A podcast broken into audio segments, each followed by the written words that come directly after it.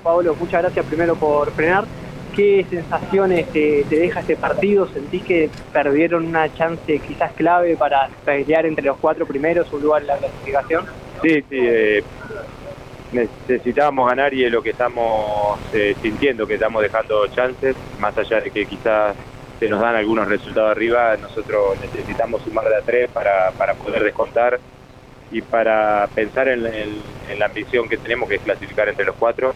Eh, y ya venimos de una seguidilla importante de, no ganar, más allá de que han sido empates, eh, ya nos acostumbramos a otra cosa y es lo que estamos tratando de pensar. En el próximo partido, sea como sea, necesitamos conseguir los tres puntos. En el aspecto defensivo, ¿cómo estás viendo al equipo? Una estadística que llama mucho la atención es que en los últimos tres partidos les convirtieron cinco goles de cabeza. Sí, sí, lo hablamos mucho, lo hablamos mucho, sabemos, eh, son quizás desatenciones, eh, algunas, algunas jugadas desafortunadas, eh, pero sí, lo hemos hablado mucho de que no terminamos con el arco de cero. Me parece que para, para conseguir esos tres puntos lo necesitamos, porque aparte tenemos un equipo de mitad de cancha para adelante que convierte goles, que lo está haciendo todos los partidos, tenemos delantero en racha, entonces creo que para la confianza de todos necesitamos terminar un partido en cero. Equipo los escucha Pablo Goltz. Bueno Pablo, el placer saludarte, el agradecimiento. Hablábamos de que Colón puede llegar a tener quizá el último vagón el próximo día viernes cuando venga nada más y nada menos que estudiantes y después seis días para descansar que parece no ser tanto, pero en este trajín que viene jugando cada dos o tres días, a lo mejor puede oxigenar un poco. Eh, sí, sí, eh, no tenemos que, en sí está buenísimo tener unos días de descanso en el sentido de recuperación, eh, con esta seguilla que tenemos importante de partido, cada tres días estamos jugando. me parece que lo, lo, principal es no ir más allá, más allá y pensar solo en el viernes y en conseguir los tres puntos, porque me parece que ya son las últimas chances que nos está dando el, campeonato por distintos resultados de clasificar a lo que es la liguilla. Entonces tenemos que pensar en, estar bien, en llegar de la mejor manera, descansar en estos días que nos quedan eh, y así poder el viernes conseguir los tres puntos. Pablo, por lo que te marca la, experiencia, el recorrido como profesional y por lo que es el presente de Colón, eh, es difícil trasladar el, grado de compromiso, esa identidad de juego, esa forma de, ser un equipo agresivo, eh, de, que muestran en competencias internacionales a lo que es el, ámbito del torneo doméstico?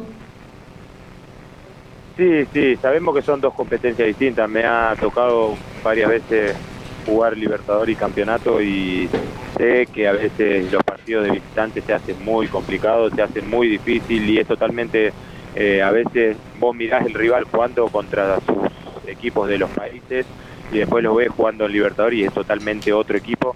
Eh, entonces eso lo sabemos. Eh, pero bueno, todavía para, para, para, jugar Libertadores tenemos varios días, entonces tenemos que tratar de, pensar en, lo que tenemos por delante, que es el campeonato, es el, el partido contra estudiantes, que es un gran rival, viene con una racha eh, importante, pero ante nuestra gente nosotros necesitamos conseguir los tres puntos. Eh, Paolo, te quiero preguntar por, por la jugada que, un poco no, termina siendo decisiva, porque en definitiva el gol no valió, pero que marcó un poco el tono del final del partido. Eh, ¿Qué les dijo la Molina? Eh, ¿Cómo viviste vos esa situación? de, haber un, gol que se festeja, que daba la sensación de que era el 2 a 1 y que, bueno, nosotros apoyados aquí en la imagen de la tele vemos claramente que, que no hay falta de Facundo sobre el hombre de Huracán y lo termina anulando.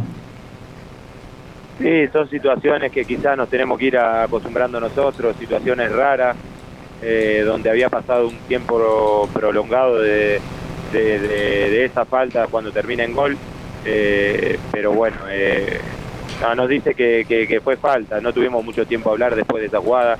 Hay jugadas un poco, yo me quedé más porque la vi clara, esa jugada no la veo la de Garcés, veo la mano de un jugador de Huracán dentro del área que me pareció que era era penal o muy parecida a una jugada que hubo ahora el fin de semana para otro equipo que cobraron penal, que se habló muchísimo. Y, también recuerdo hace un año atrás, no sé cuánto, eh, un penal que nos cobran en cancha de River que termina con la expulsión de Moción, que era el debut.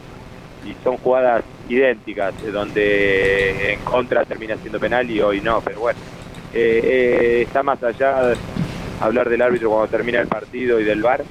Me parece que el VAR ayuda un montón, pero bueno, también hay situaciones que se puede llegar a equivocar. ¿Cuál es el balance que, que haces del VAR en ese sentido? Eh, ¿Vos estás a favor de su aplicación, en contra? Eh, ¿Preferías volver a como era antes? No, no, no, yo estoy a favor. Estoy a favor, estoy a favor y eso no quiere decir que no se pueda llegar a equivocar. Creo que el, el margen de error eh, se ha achicado y se va a achicar, pero bueno, de- también eh, me parece que se va a seguir equivocando. No sé si hoy, quizás después lo veo por la tele y digo, bueno, está bien, pero pero bueno, hoy la vi, esa jugada de la mano la vi en el en el y por lo que vi del fin de semana de otras jugadas iguales me parecía que quizá podría ser penal, pero bueno, no se cobró. Muchas gracias, Pablo. Muchas gracias. Hasta luego. Bueno, la palabra de Paolo Gol en exclusiva para, para Radio Gol.